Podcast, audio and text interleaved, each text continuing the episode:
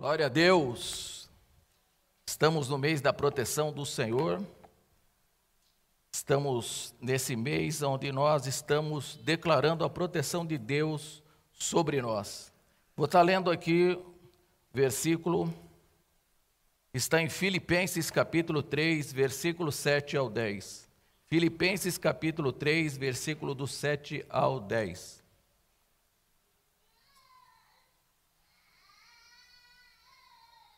Deixa eu já fazer uma coisa que você não esqueça no final.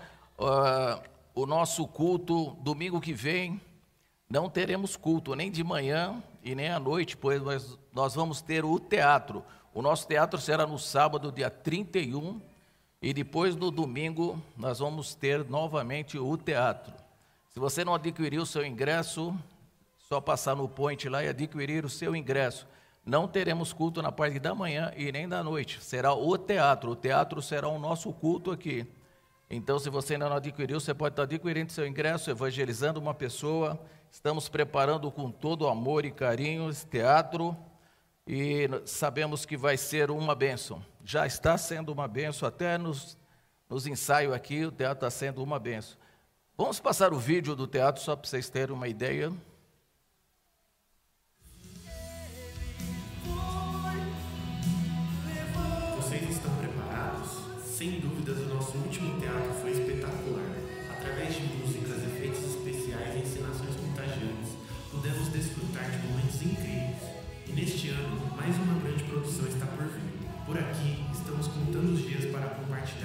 Tão esperado Alto de Páscoa com vocês.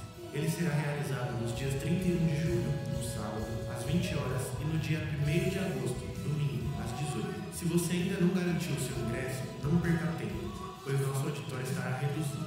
Então adquira já através do nosso telefone 11 9 4295 3373. Acreditamos que esse espetáculo tocará profundamente os corações de cada um de vocês.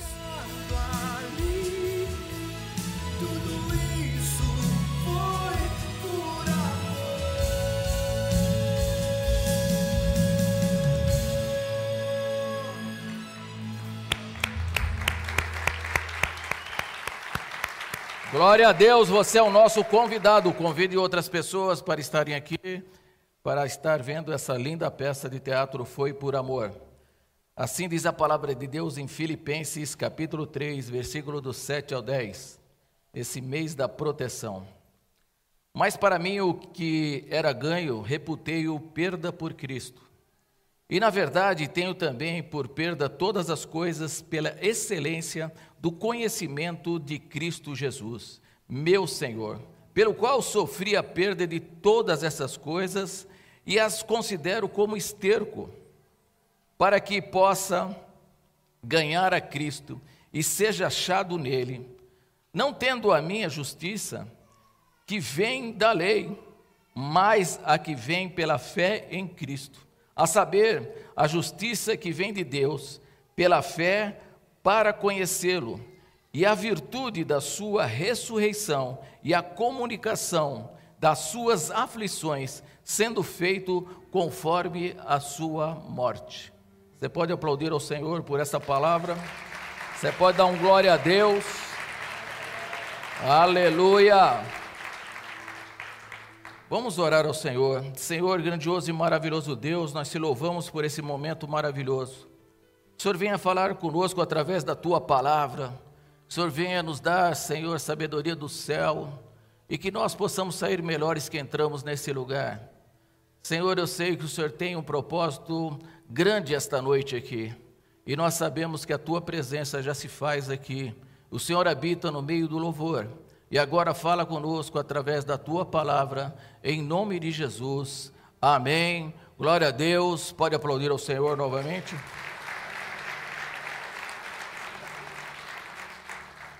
Aqui é o apóstolo Paulo. E nós vemos aqui que Deus é um Deus grande, é um Deus maravilhoso, é um Deus que fez os céus e a terra, é um Deus que nos guarda, nos protege. E esse Deus deixou um único livro, esse livro aqui. Ele não deixou uma biblioteca, Ele não deixou um monte de coisa no Google hoje para que você venha conhecer a Deus. Ele deixou simplesmente um livro. E a palavra de Deus diz que quando Jesus fez o seu ministério aqui na terra, que tudo o que ele fez, se fosse escrever, não caberia no livro, nos livros do mundo inteiro, não caberia a gente escrever tudo o que Jesus fez. E Deus nos deu esse livro para ter conhecimento dele. Desse Deus, como eu comecei a falar, de um Deus que é o princípio e o fim, o Alfa e o Ômega, um Deus maravilhoso, um Deus Jeová Nissim, um Deus Jeová Jirê, Deus da provisão, um Deus que nos traz uma paz que excede todo entendimento, um Deus que é a nossa fortaleza, bem presente na hora da angústia, é um Deus que é o nosso socorro, é um Deus que nós estar conosco, é um Deus poderoso, é um Deus de amor, é um Deus que fez tudo por amor a mim e a você. E ele deixou apenas um livro, um livro só, para que a gente pudesse entender quem era Deus. Quem é Deus? Está aqui dentro. Então, o que tem aqui simplesmente, simplesmente são flashes do que é Deus. São coisas que são reveladas aqui dentro deste único livro. Você conhece quem é Deus. E para que esteja tudo isso aqui dentro desse livro, para que não precisasse escrever, colocar uma biblioteca maior do mundo, para que você tivesse a vida toda para ler, ler, ler, ler e ainda não teria conhecimento de Deus, ele deixou esse livro. Então a conclusão que eu chego é que esse livro ele é vivo. Que este livro, a hora que você abre ele, ele fala com você. Esse livro é a palavra de Deus, viva para nos orientar para nos ensinar, para nos dar o caminho, a verdade e a vida, para que a gente pudesse conhecer Jesus Cristo, desde Gênesis e Apocalipse. Você vai ouvir falar de Jesus. Deus tem um propósito grande, e Ele veio aqui para fazer hoje roupas novas para vocês. Eu pensei que só mulher ia gritar aleluia, glória a Deus. Porque mulher é louca para ter roupa nova. Eu venho te falar de novo: Deus te trouxe aqui para te dar uma roupa nova. Deus te trouxe aqui para que Ele pudesse tirar as suas medidas, para que você pudesse hoje receber de Deus vestes extraordinárias, vestes que vão servir somente em você. Você fala para o teu irmão, a roupa que eu vou ter hoje, me desculpe, mas ela é para mim, foi feita para mim, ela serve para mim hoje, para mim. Quem quer receber vestes novas hoje aqui? Quem quer receber coisas extraordinárias de Deus hoje aqui. Se nós pegarmos aqui, nós vamos ver que Deus é o grande costureiro. Eu dei essa mensagem, o costureiro. Em inglês, dressmaker. Hoje é tudo em inglês. Quando eu falei para o pessoal aqui, ô, oh, cameraman, vem aqui, ele falou, não, sou filmmaker. Eu falei, opa, Agora ele é filmmaker. Vem aqui, meu filmmaker. Outro dia nós fomos aí, tinha uma cantora, ela falou: Não, eu estou com a minha filmmaker aqui hoje. E hoje está aqui o dressmaker para você, o costureiro. Você pode aplaudir ao Senhor porque Ele está aqui nesse lugar. Ele vai tocar em você hoje aqui. Desde o princípio, Deus começou a costurar. O apóstolo Paulo aqui, ele fala que quando ele encontrou Jesus, olha, Paulo era hebreu, Paulo tinha a dupla cidadania, Paulo era uma pessoa instruída, Paulo tinha uma capacidade enorme, ele tinha uma posição social invejável, tanto é que ele sai para matar todos os crentes. E quando ele encontra Jesus, quer dizer, quando ele acha Jesus, quando ele tem um encontro com Jesus, quando ele se acha em Jesus, ele fala, eu me achei em Jesus. Porque às vezes a gente fala, eu encontrei Jesus, mas Jesus nunca teve perdido. Somos nós que estamos perdidos. Nós que estamos fora do caminho do Senhor. Nós que ficamos fora de Deus e não Deus sempre está onde ele deve estar. Jesus sempre esteve onde ele deveria estar. Então Paulo fala: olha, quando eu cheguei perto de Jesus e vi, estava perto dele, eu vi que todos os meus conhecimentos, toda a minha posição social, tudo o que eu aprendi, tudo que eu sabia da lei de Moisés, todo o tempo que eu tinha estudado, toda a minha vida que eu tinha se dedicado a ser uma pessoa que conquistou uma posição invejável para as outras pessoas, para mim hoje isso é esterco. Diante de Deus, diante de Jesus, quando eu cheguei pela graça de Deus, pela sua morte na cruz, isso aí não vale nada para mim. Isso aí não queria dizer nada para mim. Eu me senti um pequenininho. Eu me senti ali uma pessoa muito pequena. Paulo aqui ele está falando da graça e da lei, mas ele está falando também como ele se sentiu quando ele achou Jesus. Ele se sentiu pequenininho. Ele falou tudo isso que eu aprendi diante de Deus que é o autor de todas as coisas, que fez todo esse universo. Isso aí não é nada. Eu não sei nada. Eu não sei nada. Tudo que eu aprendi é esterco. E nós, às vezes, precisamos se dispor dessas, dessas coisas. Nós precisamos chegar perto de Deus, não com as nossas justiças, não com os nossos conselhos, não com o nosso dinheiro, não com a nossa posição, não com aquilo que nós, os nossos dons, porque nada que você chegar perto de Deus vai impressionar a Deus. Você não consegue impressionar a Deus. Você não consegue chegar para Deus e estar apresentando algo para falar, não, Deus vai se impressionar com você. Não, o apóstolo Paulo falou: olha, o que eu tenho não é nada. Tenho nada. Eu não quero chegar diante de Deus levando o que eu costurei a minha vida inteira. O que eu costurei durante todos esses anos, eu não quero levar. Não quero estar na presença de Deus por causa disso. Eu quero estar na presença de Deus por aquilo que Ele fez por mim. Porque Ele morreu na cruz para me dar vida e vida com abundância. É por isso que eu tenho que chegar a Deus. Eu tenho que ter essa gratidão de Deus.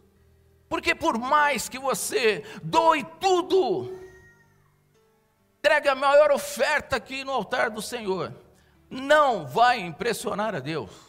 Você pode vender teu carro, a tua casa, fazer tudo e chegar, vou dar na, na mão do Senhor. Não vai impressionar a Deus. O holocausto as consagração que nós fazemos a Deus prova quem nós somos diante dele. Abraão, quando estava para estar é, levando seu filho para o holocausto, para o sacrifício, ele estava ensinando o seu filho. Pai, por que, que nós devemos fazer isso? Por que, que nós devemos fazer sacrifícios a Deus? Porque Deus exige isso de nós. Deus está nós vamos conseguir fazer algo com que Deus ali veja quanto nós somos bons? Não. Abraão sabe que fala para o seu filho Isaac? Ele fala: Filho, nós fazemos holocausto e sacrifício a Deus para saber quem nós somos. Para saber quem nós somos. Quando você oferta na casa do Senhor, não é para retribuição, não é para agradar a Deus, agradar o pastor, agradar a tua liderança. É para saber quem você é diante de Deus. Se você está realmente, se você está realmente disposto a estar fazendo o melhor para Deus. Quem você é diante de Deus? Quem nós somos diante de Deus? Porque nada, como eu falei, nada vai impressionar a Deus. Dom nenhum teu vai impressionar a Deus. Tem pessoas que falam: sabe quem eu sou? Sou cantor tal. Não vai impressionar a Deus. Toco guitarra como nunca. Não vai impressionar a Deus. Sou o maior musicista. Toco todos os instrumentos. Não impressiona a Deus. Nunca vai impressionar a Deus. Tem pessoas que trabalham, toca, canta, e fala, então eu não vou dar oferta ao Senhor, porque eu já dei minha oferta. Nunca vai impressionar a Deus. A pessoa pensa que tem um cargo na igreja, só porque tem um cargo na igreja, já está fazendo algo maravilhoso. O teu dom não impressiona a Deus. Você pode ser o melhor cantor, o melhor pregador, a minha pregação não vale nada diante de Deus. Eu não posso chegar diante de Deus e falar, olha, eu vou pregar a melhor pregação minha não vale nada para Deus. Eu tenho que chegar para Deus, para que eu chegue diante de Deus com todo o amor do mundo, para que eu possa estar diante do Senhor, amando como nós devemos amar do mais profundo do nosso ser, porque nada que você vai ter os teus dons, sabe o que vai acontecer? As pessoas vão te amar pelos seus dons. As pessoas vão te amar pelos seus dons. Mas quando você perder esse dom, as pessoas vão te abandonar. Se você um dia não puder mais fazer o que você fazia, as pessoas vão te encostar. As pessoas te amam por causa do seu dom. As pessoas te amam, mas Deus não te ama por causa do seu dom. Ele ama porque Ele ama incondicional porque Ele fez você a semelhança dEle. E você é a coroa de toda a criação do universo. Deus quer que nós vivamos eternamente com Ele, que nós estejamos perto dEle, que nós não queremos costurar as nossas próprias roupas, e a gente vai costurando e costurando e costurando e não adianta nada. Nós achamos que estamos costurando algo, Estamos, achamos que vamos costurar, costurar e costurar e chegar diante de Deus e Deus vai falar: Nossa, olha só, impressionante. Não. Deus quer que nós chegamos a Ele. O amor mais profundo que você possa ter dentro de você, para que você chegue a Deus limpo de tudo. Eu não quero chegar perto de Deus embrulhado com meus próprios conceitos, embrulhado com meu próprio orgulho, com a minha própria sabedoria, com meus próprios dons. Eu não quero chegar perto de Deus assim. Eu quero chegar perto de Deus com amor, amar incondicional. Porque como uma pessoa ama você, você pode ficar doente, você pode ficar na cama e ela vai estar do teu lado. Mas se ela ama só porque ela ama pelaquilo que você pode dar para ela, a hora que você deitar numa cama, ela vai te abandonar. Ela nunca te amou. Ela amou aquilo que você podia dar para ela. E não um amor incondicional. E é isso que Deus quer na minha vida e na sua vida. Deus quer que nós possamos entregar para Ele a nossa vida. Que nós temos que parar de costurar de ficar costurando a nossa vida. Olha só, desde o começo do mundo, Deus vem dando proteção para nós. Ele vem costurando coisas. Ele vem fazendo as nossas vestes. Porque se você fizer a sua veste, sua veste não vale nada diante de Deus. Mas quando nós entendemos as coisas, quando Deus, quando o homem pecou, ele teria que ser queimado no fogo que arde de enxofre. Ele teria que ser morto lá. Porque, olha, Adão, você pode comer de tudo isso aqui, mas se comer dessa árvore do conhecimento do bem e do mal, você morrerá. Você será condenado. E, Abraão, e Adão fez isso. E Deus, naquele momento, começa a costurar. Ele começa a costurar a nossa proteção. Ele é o maior costureiro do mundo. E olha só, quando Deus vê que Adão peca, ele chega, Adão, Adão, todo dia, na virada do dia, Deus estava, ele, Deus iria falar com Adão, Adão, o que você fez? Ah, dei o um nome, aquele ali com chifrinho, com trombinha, dei o nome de elefante, aquele ali é cavalo, aquele ali é gato, aquele ali é cachorro. Aí Deus tinha um diálogo, mas num dia Deus chega lá e fala: Adão, Adão, onde você está? E Deus continua perguntando hoje: Adão, Adão, onde você está? Adão, Adão, onde você está? E Adão, o que, que estava fazendo? Costurando folhas, costurando folhas para se vestir. E olha só, aqui está em Gênesis, Gênesis capítulo 3, versículo 7. Diz assim: Então foram abertos os olhos de ambos, e conheceram que estavam nus e cozeram folhas, quer dizer, costuraram folhas de figueira e fizeram para si aventais.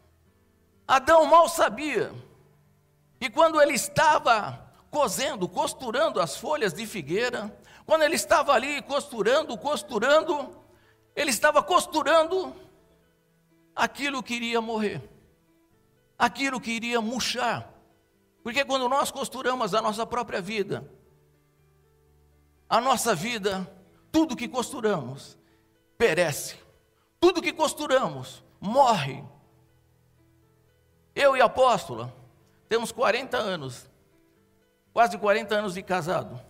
Se a gente tivesse 40 anos, glória a Deus. 40 anos de casado. Dá um glória a Deus. Aleluia. Aplaude mais forte ao Senhor. Deus quer aqui guerreiros e guerreiras do Senhor.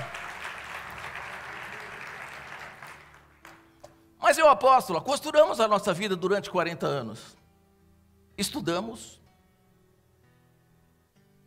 nos dedicamos ao trabalho, montamos empresa e fomos costurando. Costurando a nossa vida. Tivemos filhos, temos netos e fomos costurando.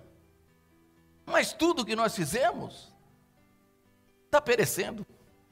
Tudo que nós fizemos está morrendo. A nossa casa nosso apartamento está ficando velho. O nosso carro está ficando velho. Pode comprar o carro hoje, amanhã ele está ficando velho. E você está costurando. E você se dedica vários anos fazendo isso. Eu não quero dizer que você não deva, deva fazer isso, mas isso não deva ser o foco principal da sua vida. Nós devemos fazer tudo isso. Mas às vezes nós perdemos e estamos tão focados nessas coisas que perecem, e nós vamos costurando folhas de figueira. Nós vamos costurando e costuramos e ficamos bombados, exercício todo dia. Mas sabe o que vai acontecer? Vai passar um tempo e teu vai cair. Está murchando, cada dia está murchando. A tua beleza, você se acha lindo?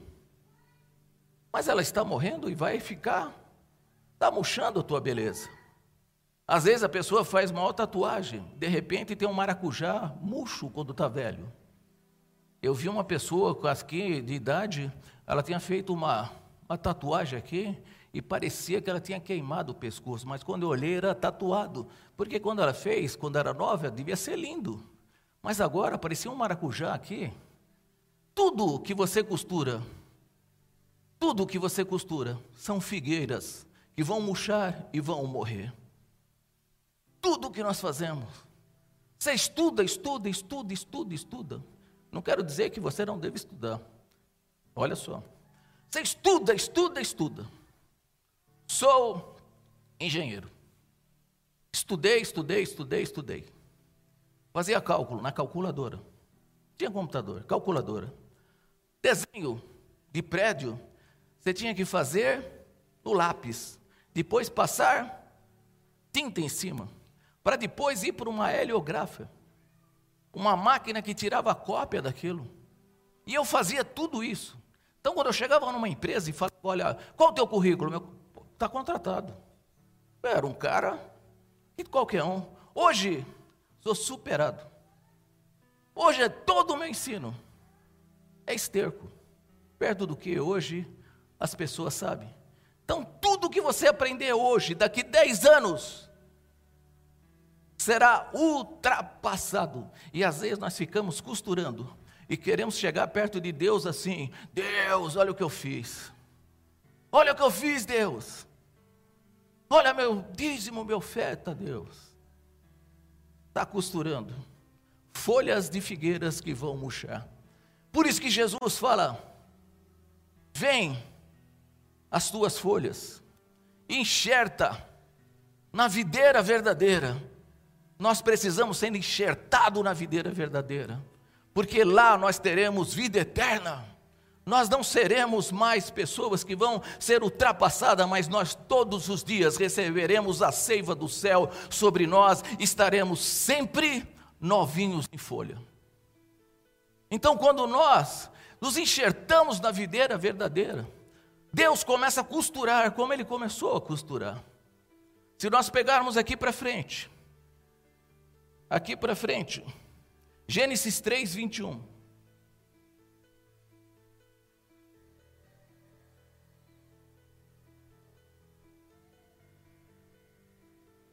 Três, vinte e um. E fez o Senhor Deus a Adão e a sua mulher túnicas de peles e o vestiu. Olha o que Deus fez.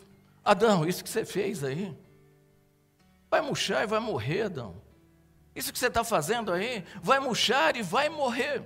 Tudo o que você fez vai murchar e vai morrer. Tudo o que você construiu vai murchar e vai morrer. Tudo. Mas aí Deus faz aquilo lá. Ele sacrifica um cordeiro, pega a pele do cordeiro e coloca em Adão. Ele já estava simbolizando Jesus Cristo na cruz do Calvário para nos dar vida e vida com a mudança e nos proteger do fogo do inferno. Você crê nisso? Dá um glória a Deus e um grito de júbilo ao Senhor.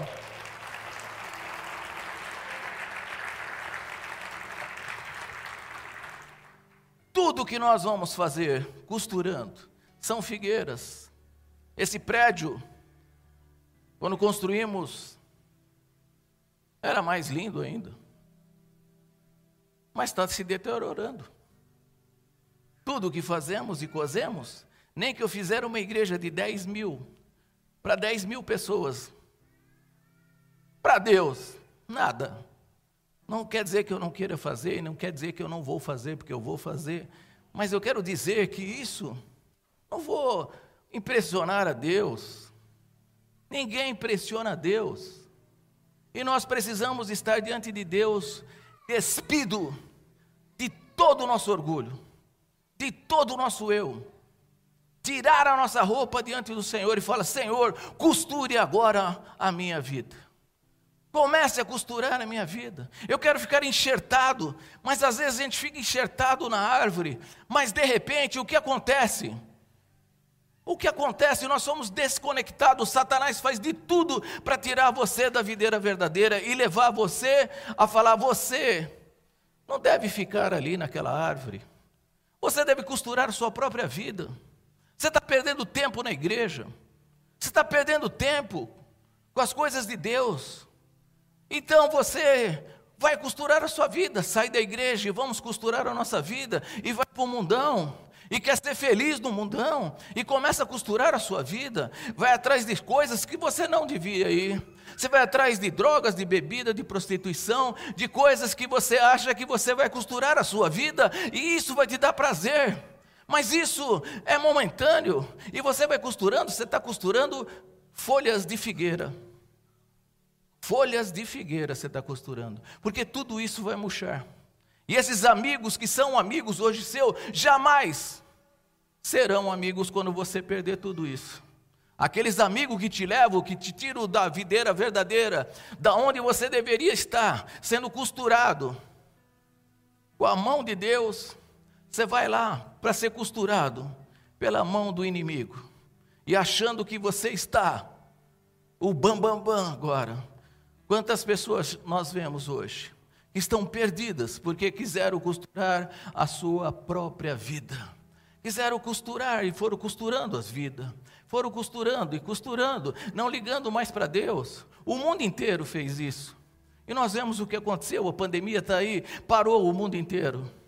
Não tinha-se tempo para estar dentro de casa, não tinha tempo para estar em família, almoçando com família. Veio um vírus, parou o mundo inteiro. E as pessoas começaram a ter que ficar dentro de casa, convivendo uma com as outras. Reuniões que não tinham mais dentro de casa, almoçar junto, jantar junto, começou a ter novamente. Começou a ter esse relacionamento novamente.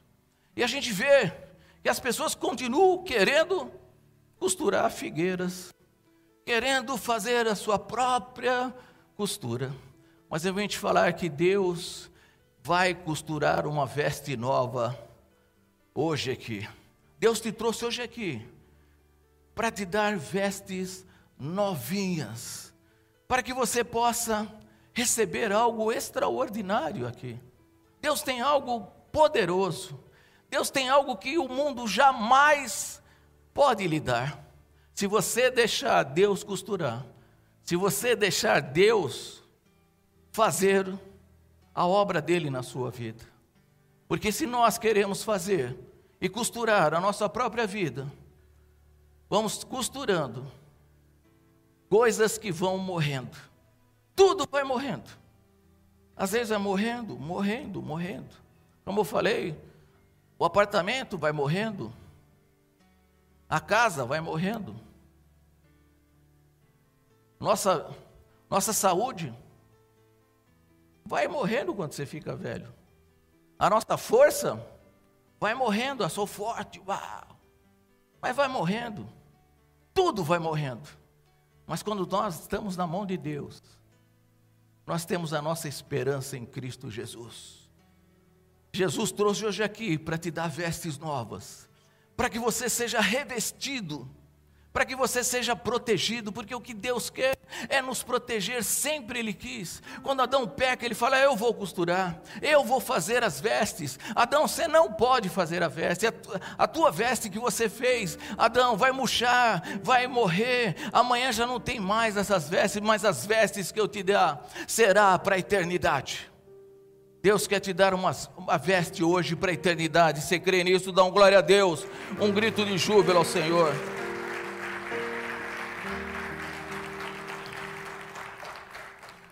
Olha só, nós pegamos Davi, a história de Davi. Acho que todo mundo conhece. Se você não conhece a história de Davi, tem uma escolinha ali em cima das crianças. É só subir ali a escada. Vai lá que uma professora vai te ensinar a historinha de Davi e Golias. Mas o que eu vou contar aqui? Vou contar o que Deus revela na sua história.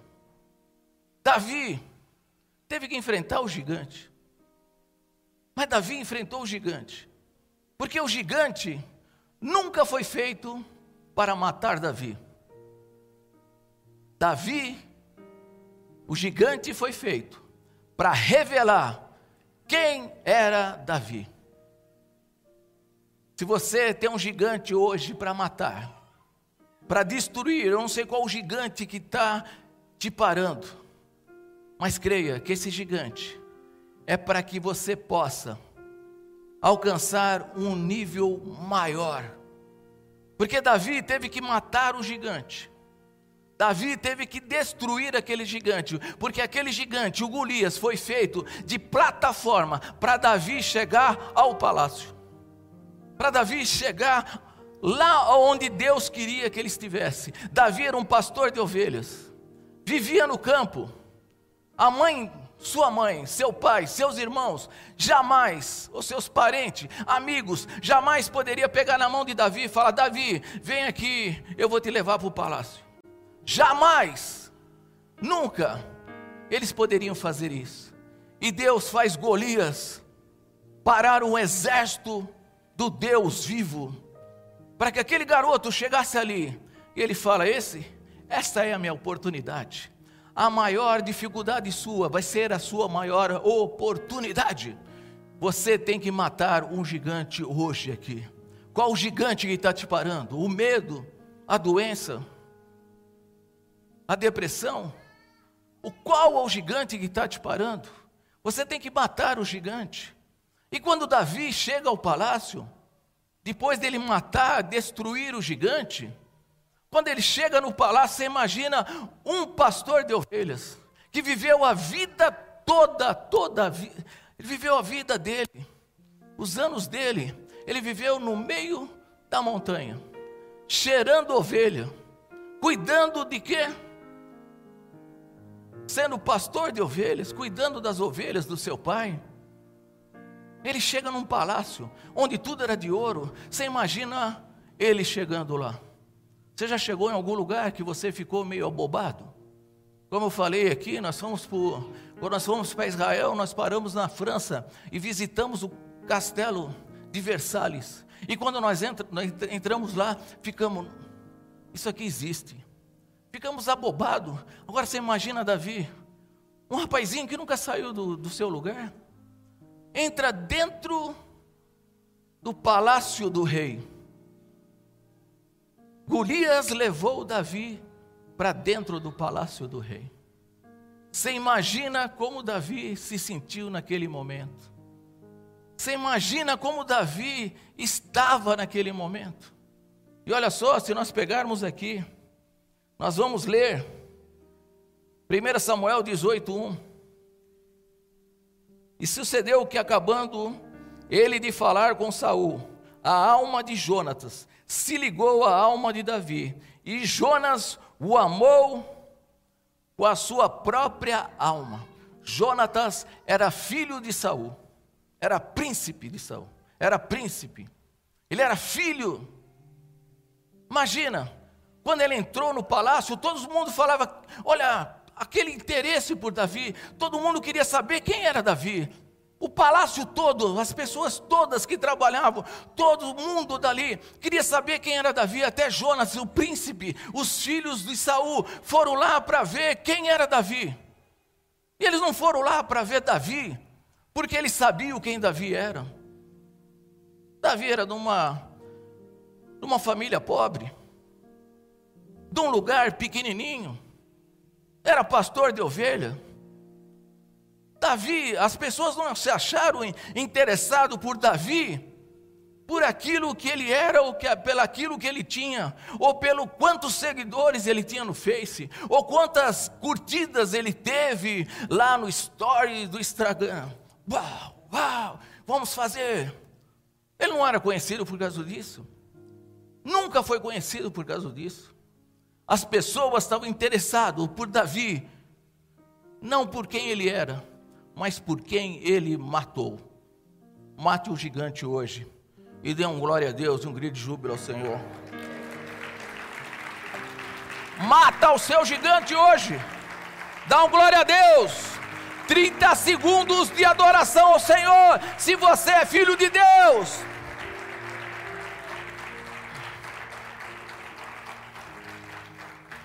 Mas olha que interessante, Davi chega naquele lugar e o príncipe Jonatas o ama de toda a sua alma.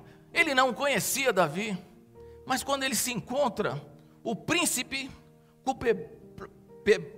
Pebleu, o príncipe com o pastorzinho de ovelhas, o príncipe ama Davi do fundo da sua alma. Olha que interessante. Deus já estava preparando ali, porque Saul deixou Davi ali. Davi não conhecia ninguém no palácio, mas Deus preparou uma pessoa que o amasse no novo nível que ele ia chegar. Deus vai preparar alguém que vai te amar, porque Ele vai te levar a um nível maior. Você isso? Deus vai achar uma pessoa que vai te amar para te levar a um nível maior. Não onde você está hoje, mas da onde você vai chegar. Sempre contei aqui o testemunho. Eu queria assistir uma peça no Teatro Municipal. E um dia eu estou em casa, perto da campainha. uma pessoa com um carro preto, uma plaquinha lá da Câmara, e aí me entrega um envelope, fala, Pastor Samuel, eu falei, pois não, sou eu mesmo, tem alguma coisa para mim, pode me dar. E ele me deu, era convite, para mim assistir uma peça no Teatro Municipal. Quando chegamos lá, achamos que poderia entrar no lugar onde estava o povão lá. Quando eu fui entrar com o ingresso, oh, esse ingresso não vale aqui não. Falei para Renata, entramos numa fria. Dançamos. E aí fui subir a escada, ele falou, não, você não pode subir a escada. Falei, não, não, não pode subir a escada. Falei, piorou. Aí, aí aparece uma menina e fala assim, pois não, senhor Samuel, pastor Samuel, por aqui. Me levou no elevador. Aí subimos no elevador. Aí chegou lá em cima, tinha vários lugares assim. Falei, vou sentar aqui. Ela falou, você não pode sentar aí. Eu falei, Ih, você não pode sentar aqui. Ela falou, espera um momentinho aqui. Aí foi lá. O rapaz vai pegar a chave. Aí pegou a chave. Estou contando isso não para me gabar, mas para você saber o que Deus faz na nossa vida.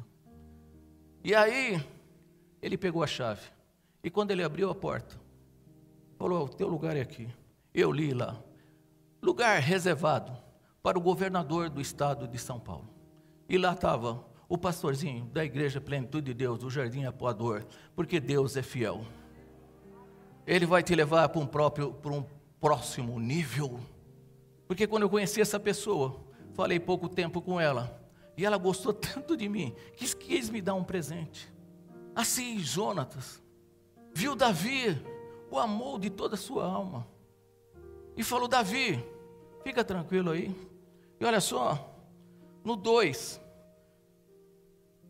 1 Samuel 18, 2 diz assim: Saul, Davi entra no palácio, fica lá conversando com Jonatas, mas ele fala: pô, preciso voltar para minha casa. E olha só o que acontece. Esaú, Saul falando: Você não pode voltar para a sua casa. E Saul, naquele dia, o tomou e não lhe permitiu que tornasse para a casa de seu pai. O rei Saul falou: Davi, você não pode voltar. Deixa eu te falar uma coisa. Aonde você chegou até hoje espiritualmente, você não pode mais voltar atrás. Não deixe o seu cajado por qualquer besteira. Eu e a, eu e a apóstola nós estávamos sentados, nós tínhamos acabado de começar a nossa vida espiritual. Nós estávamos em casa orando. Ficamos sete meses em casa orando. Minha mãe passa pela mesa e fala assim: Samuel, falei, lá vem bomba. Minha mãe era muito usada por Deus. Não sabia ler a Bíblia, mas tinha a Bíblia dentro dela. Era analfabeta, mas sabia a sabedoria dos céus. Porque ela chegava perto de Deus, despida de tudo e Deus lhe dava sabedoria. E ela chega para mim e fala: Samuel, e Regina, da onde Deus colocou vocês, vocês não poderão voltar para trás. Eu venho falar isso para você, você não poderá voltar para trás. Se você deixou o teu cajado, está na hora hoje de você pegar novamente o teu ministério e começar a usar aquilo que Deus colocou nas suas mãos. Não volte para trás não deixou Davi voltar. Saul não falou: olha, você não vai voltar. Você não voltará. E olha só o que diz aqui. 18:4. 1 Samuel 18, 4. E Jonas se despojou de sua capa, que trazia sobre si, e deu a Davi. Jonatas, o príncipe, pegou a sua capa e deu a Davi, como também deu as suas vestes, até a sua espada, e o seu arco, e o seu cinto. Olha só que interessante aqui. Davi entra ali com uma roupa de pastor, uma roupa humilde, mas ele já estava indo para um nível superior, mas ele não estava vestido de acordo. Jonatas pega a sua capa, dá a Davi, pega as suas vestes, veste Davi, pega a sua espada, Davi, é minha espada, é sua espada, pega o cinto, coloca, e serve para Davi exatamente era o manequim de Davi. Você imagina? Deus já tinha costurado a roupa de Davi para o próximo nível. Davi, para onde você vai? Você não pode ser vestido assim. Você tem que ir como príncipe. E Davi já andava dentro do palácio como príncipe de Deus. Ele andava lá vestido como príncipe. Ele já estava sendo preparado para um novo nível que Deus estava elevando. Deus vai te vestir para um novo nível hoje aqui. Quando eu vejo o Rodriguinho, o pastor Rodriguinho, com as camisas dele agora aqui, subindo aqui e pregando, com autoridade, eu falo: caramba, está bonitão hoje, hein, Rodriguinho? Estava esticado na estica quem conheceu e quem te conhece hoje. Deus já está te preparando para o novo nível que Ele vai te levar. E eu vejo Ele aqui, já andando como apóstolo, se vestindo como apóstolo. Deus está preparando para você vestes novas para o novo nível. Mesmo que Ele use outro manequim, essas roupas servirão em mim. Fala para o teu irmão do lado: essa roupa é para mim. Deus fez para mim essa roupa. Essa roupa só serve em mim. Ela não vai servir em você. Porque olha só, Saul pega quando Davi quer lutar com o gigante, Saul pega a roupa dele e coloca em Davi, e a roupa de Saul não serve no Davi, porque aquela roupa não era para Davi. Aquela roupa era de Saul. Mas a roupa de Jonatas serviu em Davi. E Davi está ali, ó. Você imagina um pastorzinho de ovelha, um pastorzinho de ovelha, andando agora no palácio do rei. Você imagina como Davi passou na cabeça dele, como as pessoas vão me receber. Como as pessoas vão me receber agora? Estou aqui, não conheço ninguém. Ei, Deus vai preparar tudo para você, você não passará vergonha para onde Deus vai te levar. Você crê nisso? Crê nisso? Eu falava isso para o meu filho, o Dudu. Nós fomos chamados para estar tá lá no, na câmera, lá, a pessoa chamou nós lá, um deputado. Aí o Dudu, ô pai, o que, que você vai falar para ele? Falei, lá sei eu. Vou sentar lá e vou falar. Mas você não preparou nada? Eu falei, eu não. Deus vai me dar palavras para que eu possa falar com ele. Aí o cara que recebeu nós, o pastor, dez minutos, porque ele tem mais dez pessoas para atender. Eu falei, tranquilo, vamos sentar lá. Sentei lá. Só saí depois de duas horas, porque Deus tomou aquele lugar. Deus vai te honrar onde quer que você for. Você não vai ser envergonhado. As pessoas não vão te ver como inexperiente. As pessoas não vão te ver assim. Olha só aqui, Davi aqui, olha só, 18, 6 e 7, 1 Samuel 18, 6 e 7. Sucedeu, porém, que vindo eles, quando Davi voltava de ferir os filisteus, as mulheres de todas as cidades de Israel saíram ao encontro do rei Saul, cantando e dançando, e com adufes, com alegria e com instrumentos de música, e as mulheres, tangendo, respondiam umas As outras lhe diziam: Saul feriu seus milhares, porém Davi feriu os seus dez milhares. Deus já estava preparando Davi para ser recebido, não só no palácio, não só por aquele pessoal, mas pelo povo inteiro. Deus já estava preparando Davi para ser honrado. Davi nunca liderou um exército. Davi nunca foi um líder do exército. Falar, olha, Davi agora é um cara, o líder do exército. Davi nunca foi líder do exército. Davi foi líder de pastorear ovelhas. De pastorear ovelhas. Ele era líder de pastorear ovelhas. E de repente ele estava liderando o maior exército de Israel. Deus vai te dar sabedoria. E Deus vai te dar provisão. E tudo o que você vai precisar para chegar a um novo nível que Ele está preparando você. Ele vai estar derramando essa unção. Você já vai estar vestido hoje, Deus está costurando. Fala para o teu irmão, eu estou hoje sendo aqui costurado, recebendo a roupa de Deus para o meu novo nível. Creia nisso. Deus vai te levantar poderosamente, vai te levantar com vestes novas. Porque quando nós temos um encontro com Deus, com Jesus Cristo, o velho homem tem que ficar para trás. Nós precisamos ser nova criatura em Cristo Jesus. Quem é nova criatura aí, dá um glória a Deus, um grito de júbilo ao Senhor. Dá um grito de júbilo ao Senhor. Quero 30 segundos de adoração ao Senhor. Se você é filho de Deus, se você está sendo vestido para uma nova, para um novo nível. Creia, creia, creia nisso. E aí você vem, Davi foi o homem preparado. E aí você vem para Jesus. Jesus morreu na cruz.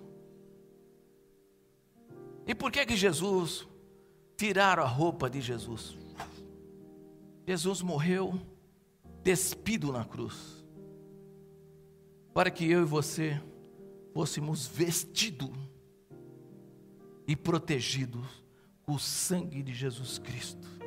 Ele tinha que morrer sem roupa na cruz do Calvário, para que eu e você pudéssemos ter vida e vida com abundância. Deus está te vestindo hoje aqui. Qual o gigante que você precisa matar? Eu não sei o que você passou na vida. Você passou desilusão. Se você passou traição. Se você foi abandonado. Se as pessoas não ligaram mais para você e você se acha a última pessoa. Deus está te vestindo hoje com vestes novas hoje aqui. Creia. Começa a levantar a cabeça.